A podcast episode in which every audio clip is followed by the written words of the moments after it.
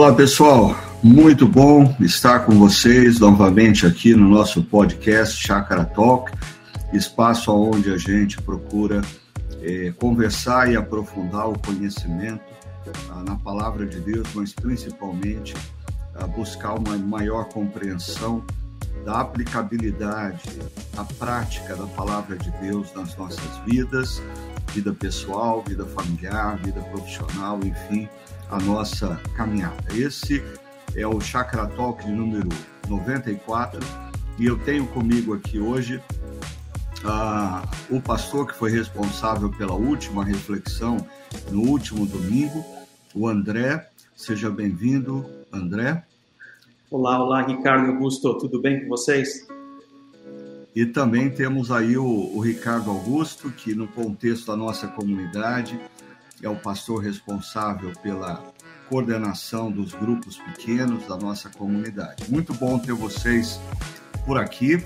E eu queria uh, iniciar essa conversa primeiro pedindo para que vocês eh, explicassem um pouco melhor para a gente aquela relação entre ah, o que os evangelhos relatam, o acontecimento da morte e ressurreição de Jesus e o que as epístolas do apóstolo Paulo vão trabalhar em relação a esse acontecimento que é a morte e ressurreição de Jesus. O André ele esboçou isso no início da reflexão, mas seria acho que importante a gente conversar um pouco sobre isso para que todo mundo compreendesse a curva que a nossa série de mensagens, Quem é o Senhor, está fazendo nesse momento. André, fique à vontade.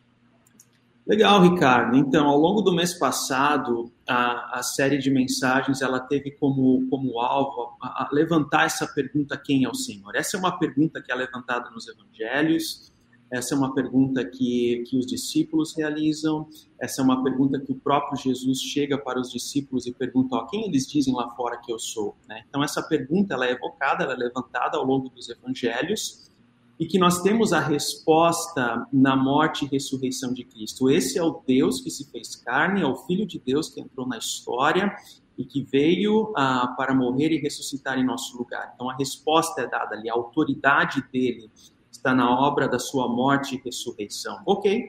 Dito isso, a partir de agora, ao longo das próximas semanas, a, a nossa série ela fará uma curva refletindo a partir de uma das cartas de Paulo, que é Efésios, sobre quais as implicações que isso traz agora para as nossas vidas.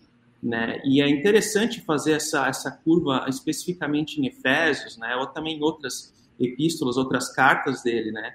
Ah, porque elas trazem pontos práticos para as nossas vidas. Então, Paulo tem essa característica de ser bem erudito nas suas palavras. Se você pega um livro de Romanos, por exemplo, que é, que é um livro altamente teológico, mas ao mesmo tempo você percebe uma aplicabilidade tão grande em muitas das suas ah, palavras, na, na pena, na forma como ele escreve, e Efésios não é diferente. Então, assim, a partir das próximas semanas, nós faremos essa curva de trazer esse senhorio na aplicação da vida como um todo. E eu acho que vai ser, vai ser bem legal. Joia. É interessante como nas cartas de Paulo às igrejas do primeiro século, ele faz constantemente uso do verbo andar como sinônimo de estilo de vida. Né? E ele está é, tá sempre fazendo menção que nós devemos andar em Cristo, andar em novidade de vida. Então, acho que esse, quando a gente compreende o que Jesus fez e quem Ele é, e a gente se rende a, a Jesus, ao seu amor e ao seu perdão, a gente começa um, um, uma nova caminhada, um novo andar. E agora nós somos desafiados a andar, não como andávamos antes, mas andar em Cristo Jesus, um novo estilo de vida. Né? Augusto, alguma coisa que você queria complementar sobre essa curva? Eu acho que vale a pena mencionar que Efésios e a nossa série Quem é o Senhor assim, é, tem tudo a ver. Porque para o apóstolo Paulo, a resposta a essa pergunta é o centro de gravidade na teologia dele. Né? É o centro onde orbita todo o resto, por conta de Jesus na sua morte e ressurreição, ser o verdadeiro Senhor e Salvador de toda a história, de todas as coisas, uh, tudo tem que mudar. Então, por uhum. exemplo, na carta de Efésios, ele vai fazer, vai, vai dizer para a gente o que tem que mudar a nossa lealdade, vida, relações, seja em comunidade, seja profissional, seja familiar. Então, é, é a resposta a essa pergunta muda todas as áreas da vida. E, e Efésios é muito legal que vai nessa direção. Né? Uhum. É. E antes da gente continuar o nosso bate-papo aqui, eu queria falar para o pessoal que está no chat, ou se você está nos escutando, mas não entrou no chat, chat, faça isso e faça suas perguntas, levante lá seus questionamentos, suas observações, vai ser muito bom você ser integrado nesse bate-papo aqui com a gente.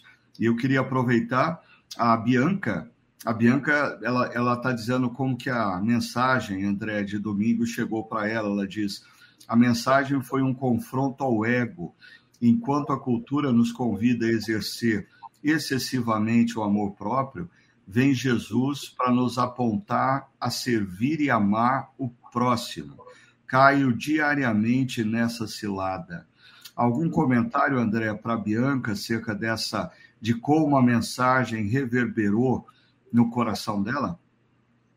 Eu acho, Bianca, que essa é uma cilada que todos nós né, lutamos contra. Essa é uma tentação que todos nós temos de, de sempre se focar em nós mesmos, uh, de ter uma vida orientada para nós mesmos, ao nosso ego, como você mencionou, né?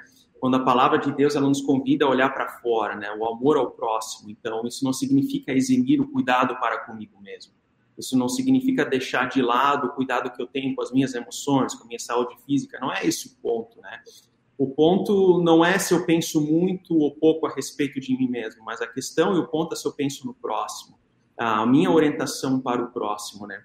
Eu estava até lendo um livro recentemente uh, chamado Discipulado do Bonhoeffer. E eu estou meio que numa fase Bonhoeffer da vida, assim, né? Lendo sobre o discipulado e alguns livros dele.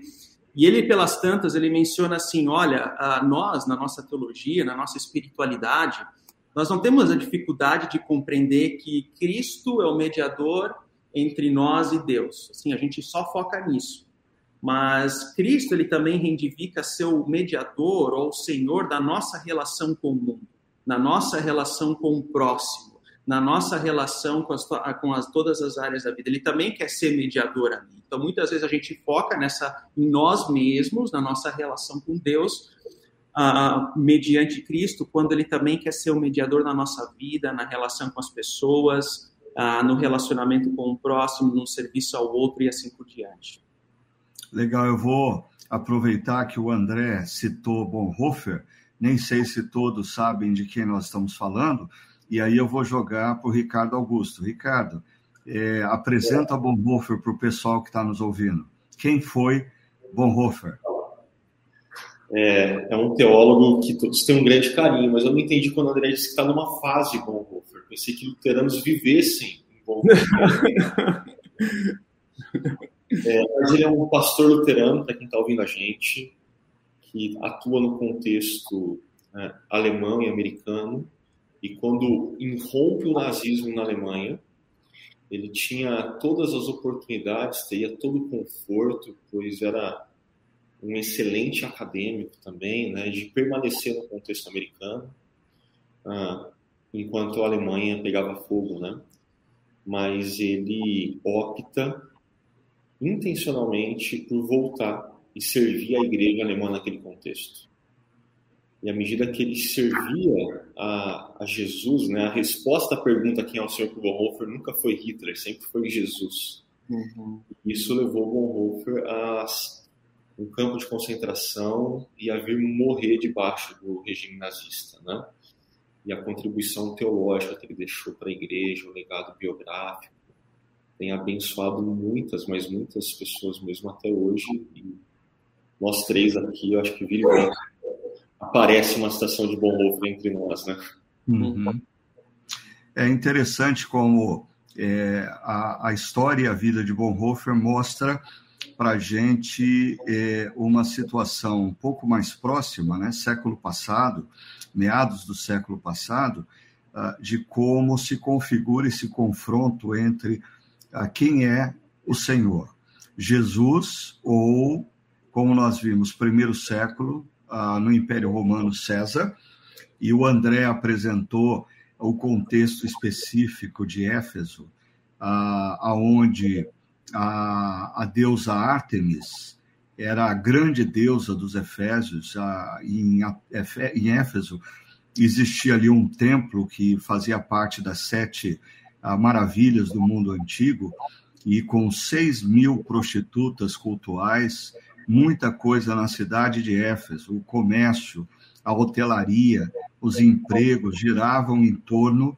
ah, do culto a Ártemis, ou seja, quando uma pessoa decidia seguir a Jesus e se tornar discípulo de Jesus, ela bem possivelmente perdia o emprego e ela ia ter dificuldades na sociedade, ia ser alvo de preconceito.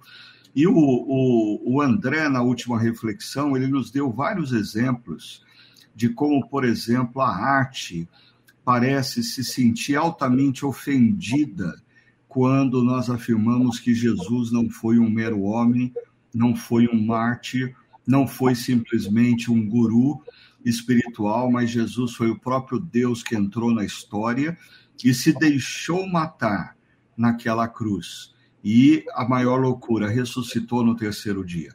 O André deu vários exemplos de como a cultura vê essas afirmações é, como uma ofensa. Eu queria é, conversar um pouco com vocês sobre isso. Por que que na nossa cultura contemporânea, na opinião de vocês, é, não tem problema nenhum citar uh, Buda, não tem problema nenhum citar é, outros é, mestres religiosos, mas quando o assunto se torna é, cristianismo, Jesus, parece que isso é tão ofensivo para a cultura contemporânea. Qual a opinião de vocês sobre isso?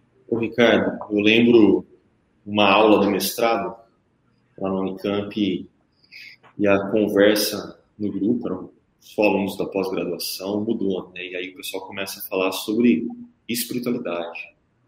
E aí o pessoal vai levantando a bola, não, porque assim, é, eu flerto com o espiritismo, e, e aí, aí reverberava na sala, ah, interessante, eu tenho uma tia que também frequenta, ela gosta muito, faz muito bem para ela. Aí o outro vem, não, eu tenho ouvido aquele filósofo Osho, e isso me levou a refletir mais acerca do budismo, e as pessoas, nossa, não, é, a meditação tem feito a diferença na minha vida, ah, assim, Ubanda, né? precisamos valorizar as questões ah, afros mesmo, eu mesmo frequento, e isso ia reverberando, né? Na hora que chega a minha vez, e eu falo que eu sou cristão, assim, né? o silêncio imperou, os olhares de acusação assim se voltaram todos para mim. E aí o pessoal, ah, mas como assim você é cristão está no mestrado? Como assim você é cristão e está aqui? Esse espaço não é seu. Então, de fato, existe uma resistência muito, muito grande. Esse confronto de poderes que foi mencionado ao longo de toda essa série, ele ainda acontece. Né? E para quem está acompanhando a gente, aqui eu deixo uma dica série Fé Exílio. Porque esse é o nosso contexto.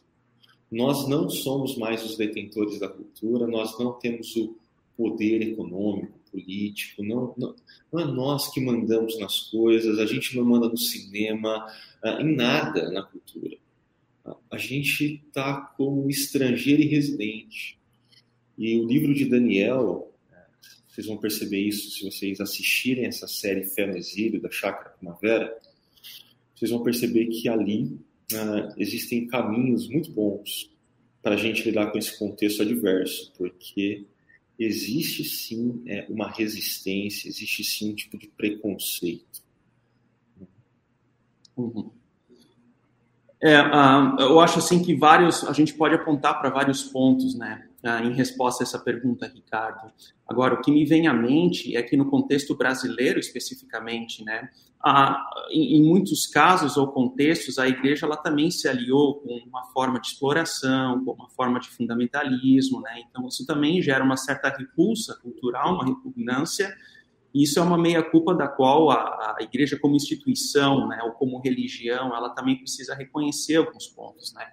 Então, por exemplo, assim, Oliveira Viana, que foi um, um, um acadêmico da Academia Brasileira de Letras, ele nos anos 50, ele utiliza a expressão a homo colonialis, né, que, que, o brasileiro ele é um homo colonialis por causa da por causa dessa herança colonial que nós temos, a gente herdou uma uma característica de suspeita do outro, né? Nós temos suspeita do outro. Por exemplo, se você leva o carro para para arrumar no mecânico, e para você é uma pecinha que tem que trocar, mas o mecânico vai falar, não, não, tem que trocar todo o motor, né? Ou seja, a gente sempre tem uma relação de suspeição, a gente sempre está há uma suspeita em relação ao outro, que o outro está me passando a perna. Então, essa marca, essa característica que nós temos, de acordo com Oliveira Viana, é uma característica da colonização que nós recebemos. Então, assim, quando se trata da fé cristã na, na esfera pública, na praça pública, sempre gera essa suspeita de que há ali uma forma de talvez de exploração, etc. E tal. Bem, só que isso é um lado da história. Também é importante uh, colocar assim os aspectos positivos, né, que, que, que a fé cristã trouxe também uh, para dentro da cultura brasileira. Então, se eu olho para minha cidade natal, as primeiras escolas elas são confessionais. As, os hospitais, os únicos dois hospitais que existem na cidade, elas são também confessionais. As empresas que surgiram ali eram pessoas que também estavam engajadas na comunidade já há 100 a 150 anos atrás, e, e as empresas, escolas, ah, hospitais ainda estão lá servindo né, a comunidade local, servindo a cidade. Então, existem pontos positivos, depende muito da, do ponto de vista da pessoa, depende muito do olhar crítico, ah, qual que é o óculos que a pessoa serve, se é um olhar crítico para com a igreja enquanto instituição, ou um olhar positivo que também enxerga as contribuições que tem por ali. Então, assim, talvez é uma tentativa de responder essa pergunta, né? Quando que daí outras, essas outras espiritualidades, né, Buda, ah, do hinduísmo, elas são muito aceitas porque ah, na teoria elas não trazem essa marca da exploração, né? Mas se você olhar a história por detrás, no, no hinduísmo, né, quando missionários chegaram, William Carey, por exemplo, chegou na Índia, ele percebia que quando o homem morria, a viúva era, era queimada junto com o corpo do marido. Né? Havia toda também uma exploração à dignidade da vida humana. E isso, essas práticas pararam por causa também da espiritualidade da, da, da, do evangelho que chegou naquele local, né? que eles passaram a questionar esse tipo de cultura. Claro que existem outros pontos, né? a história vai longe, que talvez eles tiveram também falhas né? nesse, nesse processo, mas pensando nos missionários, mas, assim, a, a, a espiritualidade cristã, o evangelho, também trouxe ah, contribuições para o desenvolvimento cultural. Né? E um último ponto, antes que eu me esqueça, né, e para finalizar minha fala, ah, na Colômbia existia uma, uma tribo chamada de Motilones, que até então era considerada uma tribo, uma espécie de uma tribo canibal. E quando um missionário jovem chegou lá, Bruce Olson, né, com 18, 19 anos, ele passou a evangelizar aquela tribo e passados 50 anos, naquela comunidade já existem médicos, dentistas, advogados com PhD que saíram de lá e estão trabalhando ao redor do mundo, ou seja, houve uma transformação. Então a gente precisa também olhar para esses aspectos positivos e impactos da espiritualidade cristã na cultura. Vocês, vocês abordaram a resistência que as pessoas têm ao cristianismo devido a fatores históricos, culturais.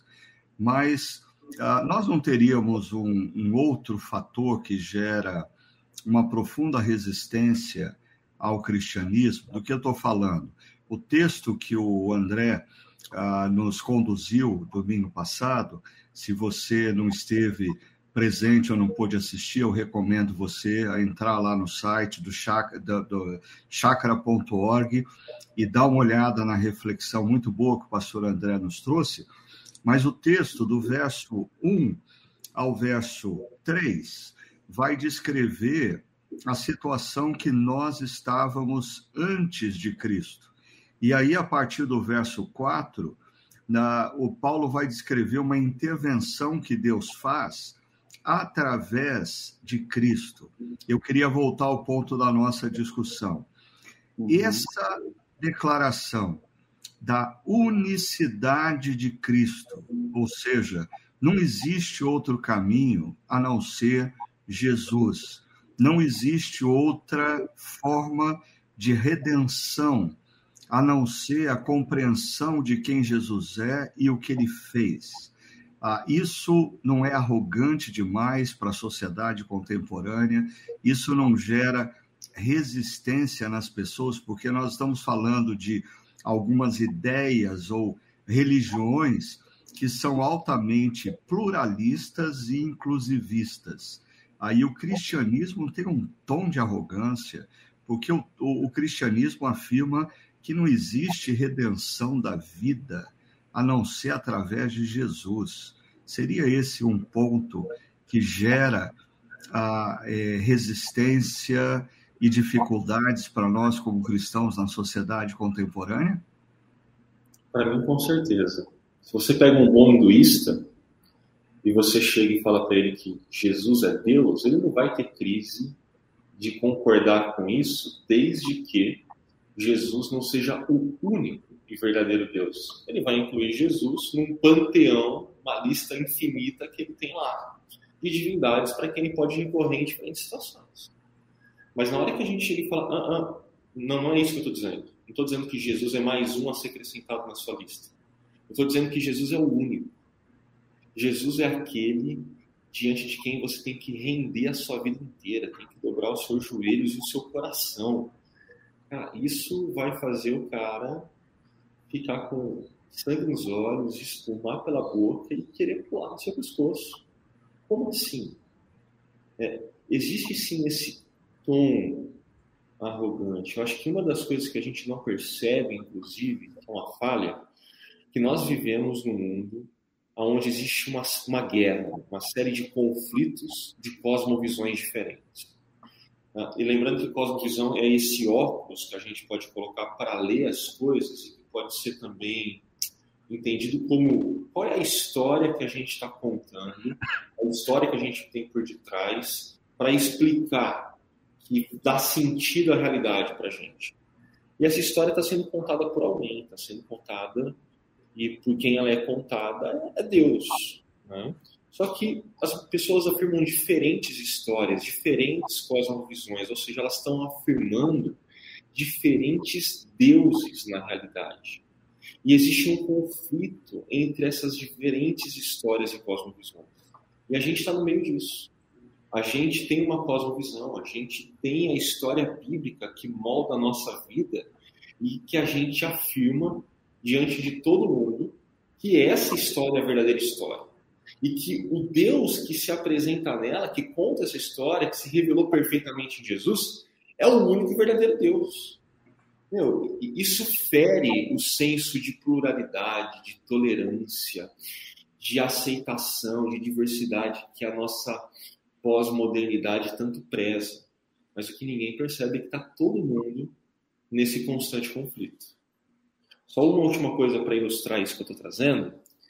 Eu lembro de uma ocasião, também no contexto da universidade, a pessoa chegou para mim e falou: Você não pode é, trazer a sua fé para esse espaço.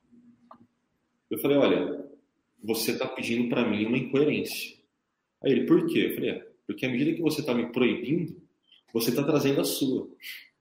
Você não está prezando, de fato, por um espaço plural aonde haja diálogo, onde as coisas possam ser colocadas na mesa e conversadas. Você está utilizando esse pressuposto da tolerância, da pluralidade, da diversidade, simplesmente para fazer a sua cosmovisão, a sua história, a sua forma de ver o mundo prevalecer e deixar a minha de lado. Você está pedindo uma incoerência. Eu lembro que o cara ficou com uma cara de interrogação, ele ficou pensando, né? E aí a conversa continuou. Eu falei, vamos pegar um café? Vamos seguir a conversa tomando um café? E, e, as coisas viraram, mas a gente precisa uhum. dessa sensibilidade de que existe uma série de conflitos acontecendo entre cosmovisões, entre histórias, e essas histórias sempre apontam para um Deus. E discípulo de Jesus afirma que o único Deus é Jesus. Uhum. Okay. E, e você, André, você acha o quanto essa declaração é, da espiritualidade cristã, que só existe um Deus, e esse Deus se revelou em Jesus, e não existe outro caminho para a redenção de todas as coisas, do que ele, Jesus. Quão arrogante isso soa, quão ofensivo isso é na nossa cultura, o quanto isso contribui para essa resistência à espiritualidade cristã. Uhum. É, é uma reivindicação de que Jesus é o único caminho, a verdade e a vida. Né? Então, ele não é um dos caminhos, ele não é uma das verdades, ele não é uma das vidas. E essa é uma afirmação que está no Evangelho de João, que, por sinal, João ele também tinha esse, esse princípio, né? esse, esse desafio de, no mundo pluralista grego da época, trazer a reivindicação de que Cristo é o caminho, de que Cristo é o Senhor, né? Isso é o evangelista João. Então ele responde quem é Jesus, quem é esse Senhor, a partir de sete eu sou, né? Eu sou o pão da vida, eu sou o caminho, a verdade a vida, eu sou o bom pastor, etc, etc, etc, né?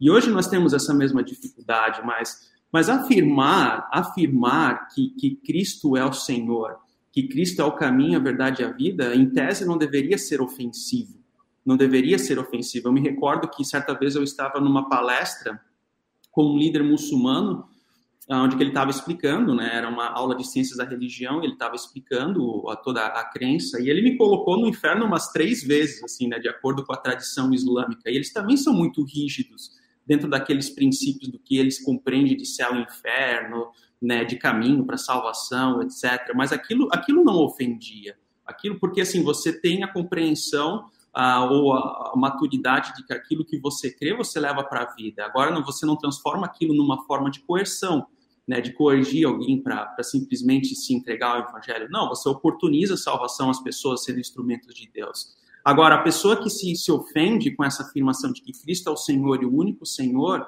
até entra um pouco naquela questão da teologia natural, que é um debate mais acadêmico, eu sei, né, mas que, se esmiuçando, tem a ver com uma consciência que ela está sendo culpada, porque no fundo reconhece aquilo. É a, a consciência que está tá acusando de que realmente ela é o Senhor, mas o meu pecado, a minha resistência se opõe a reconhecê-lo. Né? Então, uhum. isso tem a ver com a teologia natural, de que, por natureza, nós somos pecadores, e essa ofensa, ela chega até nós como uma ofensa. A salvação, ela primeiro nos ofende. A pessoa, quando ela é salva, quando ela é convertida, ela primeiro reconhece o pecado, isso é uma ofensão, ela morre. Né? Como diria Paulo ali no, no versículo 1, nós estamos mortos no nosso pecado, isso nos atinge, isso nos afeta. Mas não para por aí, porque Deus também vem com seu, seu, seu braço de amor, com o seu braço de misericórdia, de salvação e, no, nos traz novidade de vida. Então, é, eu acho que é nesse caminho aí. E, e eu acho que nós, quando lemos ah, as histórias ah, das escrituras e os textos no século XXI, às vezes nós não temos a, a ideia do impacto que, por exemplo, uma mensagem como a do apóstolo Paulo, dizendo que Deus entrou na história na pessoa de um judeu chamado Jesus, e nele Deus abriu as portas para a redenção de todo ser humano, ah, o impacto de uma mensagem dessa numa cidade como Éfeso, que tinha Ártemis como a sua grande deusa, em outras palavras, ah, Paulo está dizendo que Ártemis é uma grande mentira, que Ártemis é um grande equívoco, é um grande engano. E olha que o, o, os Efésios, como parte da cultura greco-romana, eles eram abertos a outros deuses mas a afirmação de que nenhum desses deuses eram verdadeiros e o único Deus verdadeiro se manifesta em Jesus é altamente desestabilizador para a cultura. Mas eu vou uh, um, um, um, passo além e vou colocar o André e Augusto uh, numa situação delicada aqui, porque o, o texto de Efésios capítulo 2, é, que o, o, o André citou há pouco, diz que nós costumávamos viver uh, seguindo a ordem uh, do, do, do presente século. E o príncipe da potestade do ar, o espírito que agora está atuando nos que vivem na desobediência, ou seja, o apóstolo Paulo atribui essa resistência ao reconhecimento quem é Jesus essa resistência aos valores e princípios de Deus a uma ordem maior, a uma batalha espiritual que envolve até mesmo aí vem a pergunta delicada que eu vou fazer para vocês. É quando Paulo escreve isso, uh, ele está negando que Ártemis tem poder ou ele está revelando quem está por detrás de Ártemis? Ah, como que vocês poderiam nos ajudar a compreender isso? Porque, por exemplo, hoje nós não temos Ártemis, mas nós temos a Ártemis está diretamente ligada à sensualidade, à sexualidade, à fertilidade. Ah, nós temos o dinheiro. Ah, então, quem Paulo diz primeiro? Paulo está dizendo que Ártemis não tem poder algum de influência. Segundo, quem está por detrás de Ártemis exercendo poder e influência? Posso começar, mas eu daria um passo para trás para começar essa resposta. É, eu estava dizendo que nós, como discípulos de Jesus, olhamos para a história bíblica como uma verdadeira história. E essa história diz que uma das coisas que aconteceu foi em Gênesis 3, naquele jardim, os nossos primeiros pais romperam com Deus Criador e a partir dali as coisas não são mais como deveriam ser. Injustiça, miséria, sofrimento, morte adentram na história. Esse é um começo. Mas essa história que a Bíblia conta também afirma que existe uma realidade por detrás da realidade. E eu gosto muito do C.S. Lewis, o autor de Crônicas de Nárnia, quando no outro livro dele, Cartas de um Diabo a Seu Aprendiz, é uma ficção onde ele trabalha aí um diabo maior com um diabo estagiário e a troca de relatórios, é, ele diz o seguinte, né, que nós cometemos dois grandes erros. O primeiro é superestimar. Você acorda no meio da madrugada, é, topa com o seu dedinho mindinho na quina do móvel e você já acha, ah, isso é a realidade por detrás da realidade. Isso é, são os poderes das trevas que se opõem a mim porque eu sou discípulo de Jesus. Não, você está superestimando. Não, bater o dedinho no meio da madrugada com a luz apagada acontece. Mas outro problema que o Lewis trata é subestimar. Quando você fala que isso não existe, que isso uh, não, não, não exerce nenhum tipo de poder, porque o que a gente está encontrando aqui em Éfeso é Paulo falando: olha, existe uma realidade por trás da realidade. Existe uma realidade que está descortinando. E o que Paulo está fazendo aqui, indo para a pergunta específica do Ricardo, é: não é Artemis que tem poder. Artemis é uma fake, é uma imagem construída, mas que existe poderes por detrás que utilizam de Artemis como se utilizam de outras ênfases culturais que nós experimentamos hoje para se colocar de forma declarada e intencional como opositores daquilo que Deus em Jesus está fazendo na história. Ok, uh, antes do, do André continuar aí conversando com a gente uh, de quem é o poder que por está por detrás de Ártemis e falsos deuses, aí que influenciam pessoas e até como Paulo colocou, nos conduz a um estado constante de desobediência aos valores de Deus.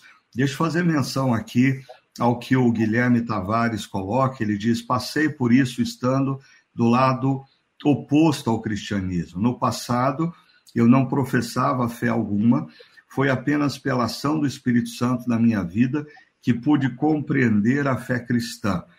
Ah, Guilherme, obrigado. E de fato é isso que acontece quando a gente está subjugado na nossa mente, no nosso coração. Nós ah, estamos convictos de que estamos certos, mas nós estamos ah, sendo conduzidos e subjugados por um engano, pela mentira.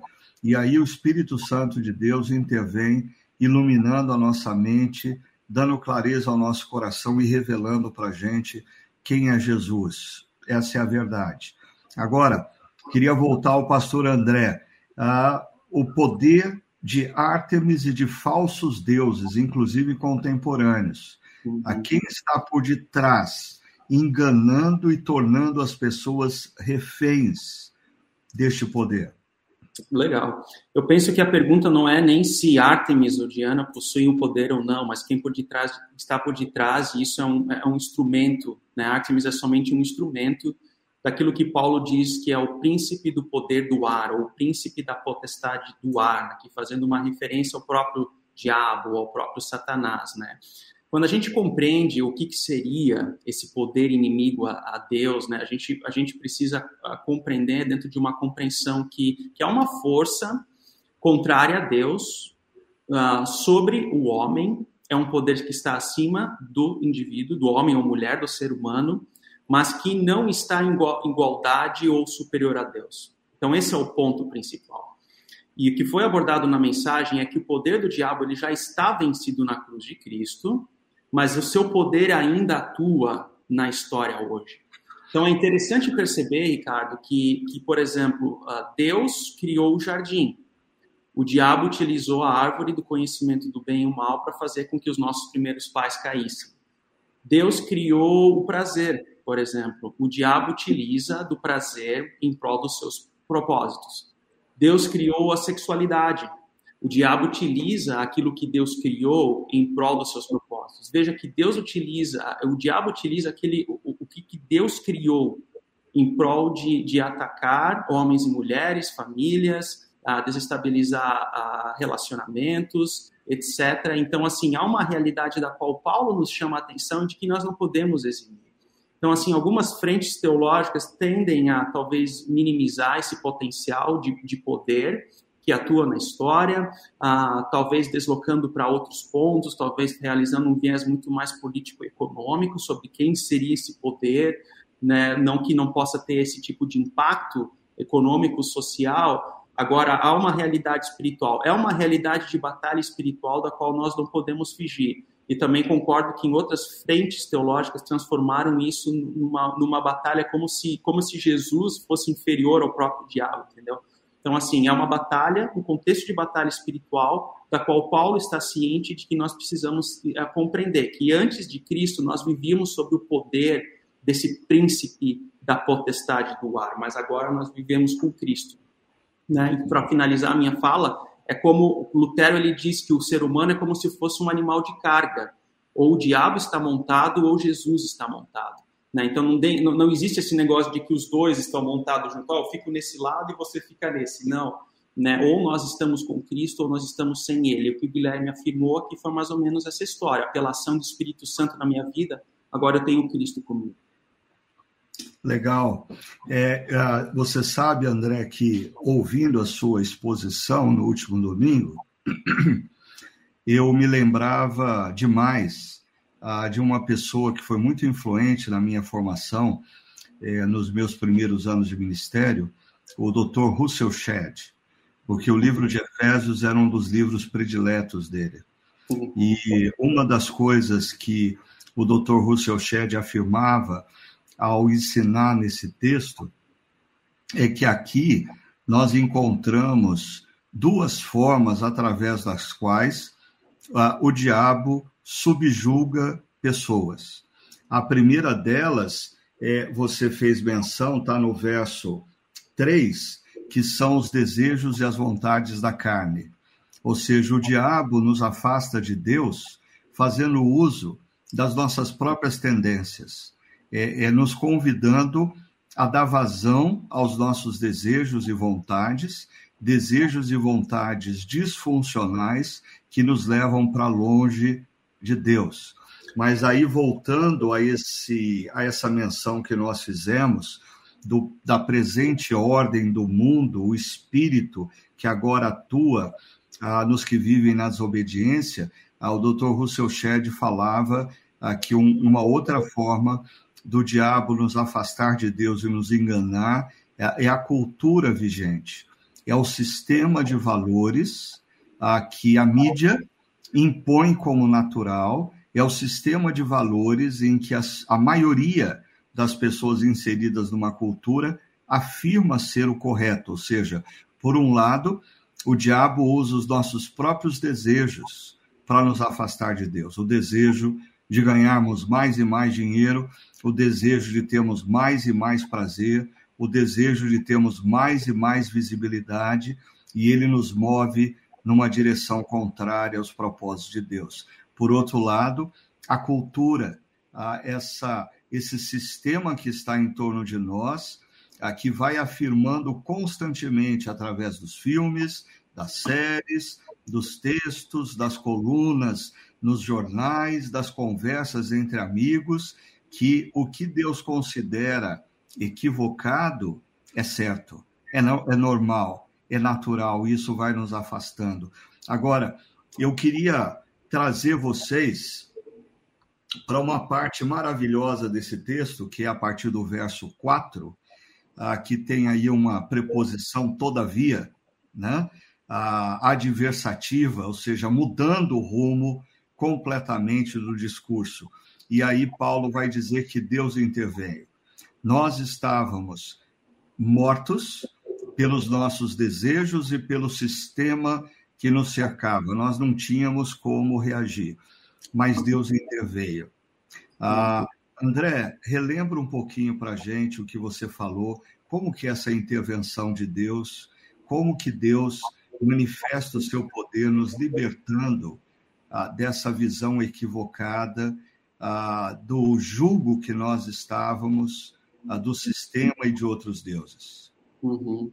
É, esse jugo, essa escravidão de outros deuses é afirmado nos versículos 1 a 3 e depois, a partir dos versos 4 a 10 do capítulo 2, há essa mudança de rota, onde então nós somos conduzidos pela nova vida, né? E, e, vários termos, várias palavras aqui, elas se sobressaem nessa, nessa, nesse, nesse texto especificamente, né? Por exemplo, Deus é rico em misericórdia. Então, a misericórdia de Deus que permite com que Ele venha até nós, Ele nos enxergue, não enxergue nada de bom, não, não enxergue mérito nenhum, e assim mesmo Ele nos alcança, Ele nos traz a salvação, Ele nos traz o seu espírito, Ele nos traz o seu direcionamento na vida, porque Ele é rico, porque Ele possui amor, porque ele, ele nos ama e nós somos salvos também por essa graça, né? Se nos versículos 1 a 3 a qualidade que nós tínhamos era a qualidade de mortos espiritualmente, a partir do versículo 4, então Paulo vai trazer essa qualidade de vida, né? Era um antes e um depois. É o mesmo quando a gente olha para uma, uma foto de uma pessoa na infância e depois na, na idade avançada. É o antes e o depois, ou quando perde ou ganha quilos é o antes e o depois, né? Então é mais ou menos por esse caminho. Agora é interessante essa questão dos mortos, tá? Existe uma, uma expressão, uh, do, um, um, ditado do sistema carcerário americano que diz assim: homem morto andando, dead man walking, homem morto andando. Então o preso, quando ele sai da cela e ele é levado para a sala de execução da pena de morte, os outros presos eles dizem assim: ó, o homem morto andando, o homem morto andando, o homem morto andando, né? E, e, nós, espiritualmente, quando nós temos, não temos o senhorio de Cristo, nós também somos homens e mulheres mortos andando. Isso não significa que nós não podemos praticar boas obras, isso não significa que nós não tenhamos o poder criativo para fazer o bem eticamente, mas aquilo não aponta para Cristo, não aponta para a glória de Deus, não aponta para o nosso serviço no mundo, mas tão somente para mim mesmo. O que Paulo está falando agora nessa nova vida é reorientar a rota a boa obra, eu sou salvo para a boa obra, eu sou salvo para servir o próximo, eu sou salvo para utilizar da minha vocação no serviço ao mundo e assim por diante. Isso não é mérito meu, é salvação pela graça, é misericórdia, é amor de Deus que ele trouxe para nós a partir da cruz e nos alcança hoje também na história. Legal. O, o, o André avançou um pouquinho na questão da fé e eu queria entender melhor essa questão da fé. Ah, porque assim, o texto diz que Deus interveio e nos salvou, ele nos resgatou. Ah, isso não é mérito nosso, a gente não conquistou isso pelas obras. Isso foi, ah, ah, isso é conquistado pela fé. E eu queria pedir para vocês explicarem um pouquinho para a gente o que, que, é esse negócio de ter fé, ah, de, de não ser salvo por obras, mas por fé. Porque, assim, uh, hoje em dia é muito comum as pessoas falarem assim: ah, eu tenho fé, eu tenho fé na vida, eu tenho fé de que tudo vai dar certo, eu tenho fé na minha potencialidade, uh, eu tenho fé de que as coisas vão melhorar, eu tenho fé que no final vai dar tudo certo. Uh, o que, que é essa fé que está no meio do texto aí que nós estamos refletindo, que gera redenção, salvação, mudança de rumo. Tem gente que tem até fé na fé, né? Pois é. Dias loucos os nossos. Mas eu gosto de pensar fé, ainda mais quando eu leio o apóstolo Paulo, seja em Efésios ou qualquer outra carta, como algo que você trouxe, Ricardo, nessa série, né? É, você sistematizou salvação, né? Como mudança de senhorio. Em outras palavras, morto não faz nada, morto não tem capacidade de resolver problemas. Deus faz o que nós não poderíamos fazer. Na morte e ressurreição de Jesus, vitória conquistada. Possibilidade de vida para quem estava morto agora é oferecida. Mas fé. É, eu gosto de olhar para a fé como essa mudança de senhorio, como essa mudança, ou como o André trouxe nesse domingo, uma nova lealdade. Se antes você tinha fé em você mesmo, potencialidades na vida, na própria fé, seja lá o que fosse, agora o seu coração está depositando toda a confiança, toda a lealdade, toda uma postura de submissão, de rendição mesmo a Jesus. É, quando eu leio esse texto de Efésios, para mim fé tem a ver com isso. Agora, a minha lealdade é de Jesus. Ele manda, eu obedeço. Ele diz, eu vou acolher com muito significado e me mover naquela direção. Uhum. Fé como lealdade. Uhum. Ricardo, aqui existe na realidade até um, uma espécie de jogo de palavras no versículo 10 que a gente precisa estar atento, porque diz, ah, nós não somos salvos pela fé, nós somos salvos pela graça por meio da fé.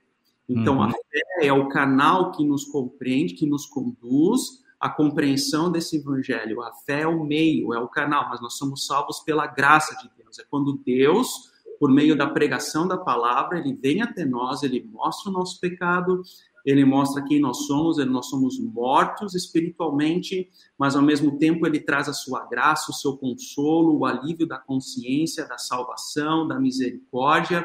Então, isso é o reconhecimento da graça, isso é graça, né? E, e, e a fé é o canal, nós recebemos essa fé ah, por, como, como instrumentos disso, né? Ok, agora para por aí? Não. Aí vem aquela, aquela passagem que diz que nós somos salvos por essa, pela, por essa graça para as boas obras. Então. Peraí, peraí, peraí, calma aí, André, você está com pressa. Primeiro eu quero discutir tá bom, fé, tá eu não quero tá chegar aí ainda. A gente vai chegar lá. Calma, tá bom, tá calma. Mas deixa eu. É, talvez assim, do, do, que vocês estão colocando, é, primeiro, duas, duas imagens me vêm na mente. A, a primeira, que é quando alguém comparou justiça, misericórdia e graça, que são três conceitos que estão presentes nesse texto. E a pessoa dizia: justiça é o receber o que eu mereço. Justiça é receber o que mereço.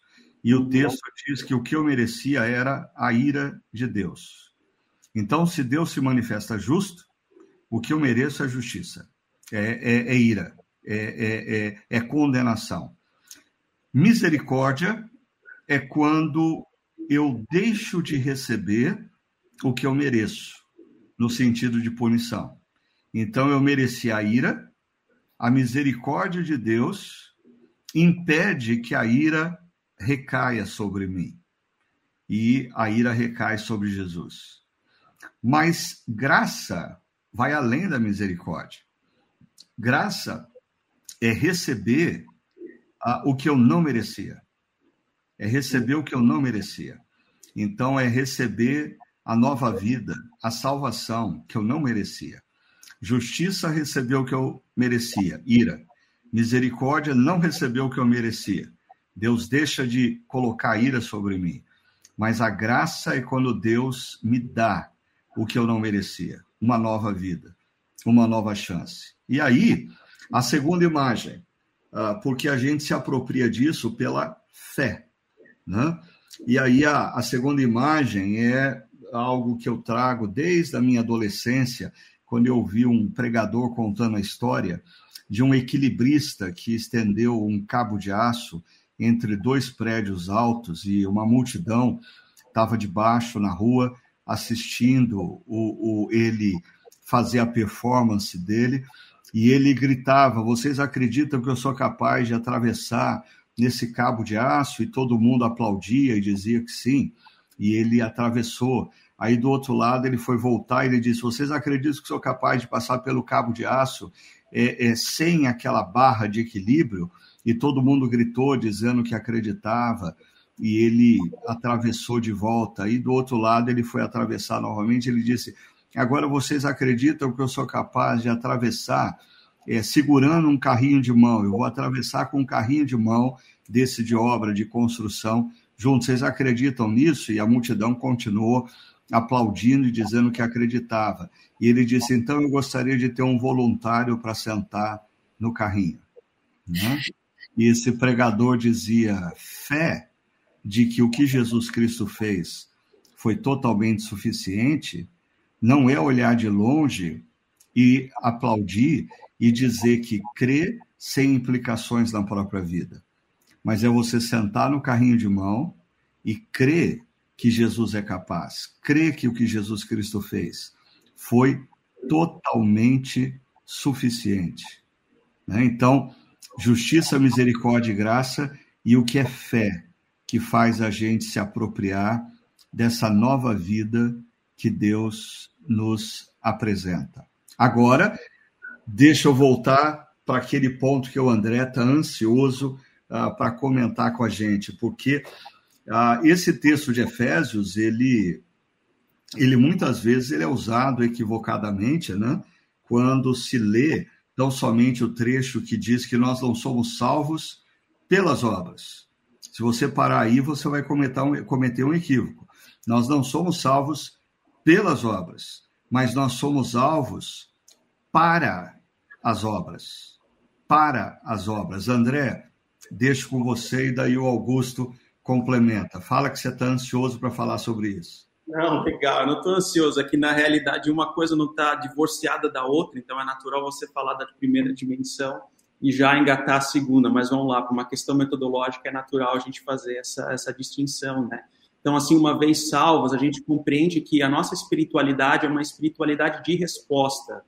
Né? Então, em resposta a essa, essa misericórdia, essa graça que você mencionou, então nós servimos ao outro para né, realizar boas obras. É mais ou menos na relação, se você conhece um bombeiro que faz uma chamada e, supondo, salva uma pessoa do afogamento, o relacionamento daquela pessoa que recebeu esse auxílio, ela, e assim a, a, compreensão de gratidão que existe, ela, ela, ela, é transformadora. Então, não poucas vezes, assim, bombeiros relatam que, que, que, adquirem grandes amigos, né, a partir desse, desse, desse chamado que eles têm, onde que eles salvam, eles recorrem, né, socorrem uma pessoa, não sei qual é o termo que eles utilizam. Então, assim, Deus ele nos socorreu, Deus veio ao nosso encontro.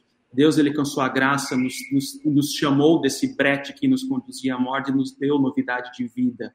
Né? E agora, uma vez que eu vivo com ele, então, uma vez que ele trouxe esse alívio para minha consciência, uma vez que ele me salvou, agora eu tenho os olhos voltados para o mundo, eu tenho os olhos voltados no serviço ao próximo. Então, um novo relacionamento se estabelece com Deus, onde eu não preciso mais comprar minha salvação, não preciso fazer coisas boas para dizer, ó oh, Deus, está vendo como eu sou bom? Não a salvação ela já está depositada em mim. Agora eu olho para o próximo no sentido de salvá-lo, no, no, sentido de ir ao encontro dele, no, serviço, no sentido de ir ao encontro do, do próximo a partir dos meus dons. Então, aquela preposição para boas obras, ela indica, ela indica propósito, ela indica missão. Então, assim, a gramática, a forma como o autor bíblico coloca as suas palavras, ela também é importante para construir os propósitos de vida hoje, né? Então, isso isso indica um, uma missão no mundo. Legal. Ou seja, a, eu, a, as boas obras, elas não são caminho para minha autorredenção. Mas quando eu compreendo o que Jesus Cristo fez na minha vida, o impacto do amor, do perdão de Deus na minha vida, gera um novo propósito. Ele me envia em missão. E, e sabe que isso me faz lembrar o que nós conversamos há duas semanas atrás, ou relembramos há duas semanas atrás, acerca daquele acróstico, acróstico Bless, né? Porque a gente começou o nosso podcast falando que a gente está vivendo numa sociedade altamente resistente à pessoa de Jesus, à afirmativa cristã de que Jesus é o único caminho, aquele acróstico Bless convida a gente para, primeiro, orar por aqueles que nós queremos alcançar, segundo, ouvir o que eles têm a dizer, as perguntas, as dores, os sofrimentos. Terceiro, convidá-los para o convívio, o it, né? comer juntos, convidá-los para o convívio. E na medida em que a gente escuta e convive, a gente descobre caminhos de servi-los, que é o primeiro S do Bless. Então nós devemos servir. E na medida em que a gente serve e, e servir, eu acho que faz parte das boas obras. Eu acho que chamar para o convívio faz parte das boas obras. Até mesmo, eu diria que ouvir a pessoa, ouvir o que ela tem a dizer, faz parte das boas obras. E nesse caminho, no mundo altamente resistente à fé cristã, quando nós cumprimos Efésios 2,10 e, e, e, somos é, expressão de boas obras, nós ganhamos ah, o direito de compartilhar a razão das nossas boas obras, que é Jesus. Mas eu queria é, caminhar para a última pergunta. Antes, eu queria agradecer o pessoal que está aqui nos acompanhando no chat, a Paula, que está sempre com a gente, a Solange, a Ellen também, que não falta em nenhum dos podcasts. O Guilherme, vou fazer a pergunta do Guilherme daqui a pouco, a Bianca, a Zezé Destro, o Cleiton, a Rose, o Wagner, Wagner de Sorocaba. Muito bom ter você com a gente, Wagner. A Mara, a Mara que diz: Ó, oh, o diabo nos conhece muito bem. E como? Por isso a gente tem que estar sempre atento. A Janete Teixeira, e a Janete Teixeira diz que, olha, resistência à autoridade de Jesus, ninguém tem autoridade moral para isso, né? Ah, e a Nádia Goulart, ah, ela diz: bom dia, excelente palestra, Deus abençoe. E a Rose volta dizendo acerca da condição do morto, que não tem condição de salvar a si mesmo, por isso Deus intervém. A Eliede Queiroz, lá da Bahia, muito bom ter você com a gente, Eliede. Bom ter você aqui, viu? E o Rodrigo Santiago dizendo que está muito boa a conversa. Agora, a pergunta que o Guilherme faz é: ele diz, desculpem a informalidade da pergunta, mas seria a fé uma espécie de carta de alforria da antiga natureza que me leva de um senhorio uh, do pecado para o senhorio de Cristo. Como que vocês poderiam ajudar o Guilherme, Augusto e André? Seria a fé uma carta de alforria, de liberdade da antiga natureza dominada pelo senhorio do pecado para o senhorio de Cristo? Ô Gui, vou tentar te ajudar aqui, tá, meu amigo? É, imagens são poderosas, né? E quando você usa essa imagem da carta de alforria, você está fazendo uso de uma imagem específica, né? Mas eu vou trazer uma outra imagem que é próxima a essa, mas que está mais próxima da realidade do texto bíblico para tentar ajudar. No Antigo Testamento, ali a gente encontra um conceito do Goel, o Redentor. E esse conceito que é desenvolvido ao longo do Antigo Testamento para falar acerca de Deus, do Messias que Deus vai enviar na história, ele é extraído de um, uma imagem do cotidiano familiar de Israel. Então, uma família em tempos de crise financeira, uma possibilidade era você se vender uh, como escravo por um período de tempo. Mas vamos supor que, por algum motivo, você não conseguiu nem com essa ação drástica de servir como escravo superar aquela situação de crise. Então você precisa de um Goel, você precisa de um redentor. Você precisa de alguém que do seu contexto familiar, da sua família maior, que tenha poder, intervenha nessa situação e te resgate, te compre para que você seja verdadeiramente livre. Né? Uma imagem aí próxima essa da carta de Alfur. Então, o que a gente está falando é que Jesus, na sua morte e redenção, ele está se mostrando esse Deus que nos ama, que nos chama para fazer parte da sua família, que intervém na nossa história de uma maneira poderosa, definitiva, efetiva.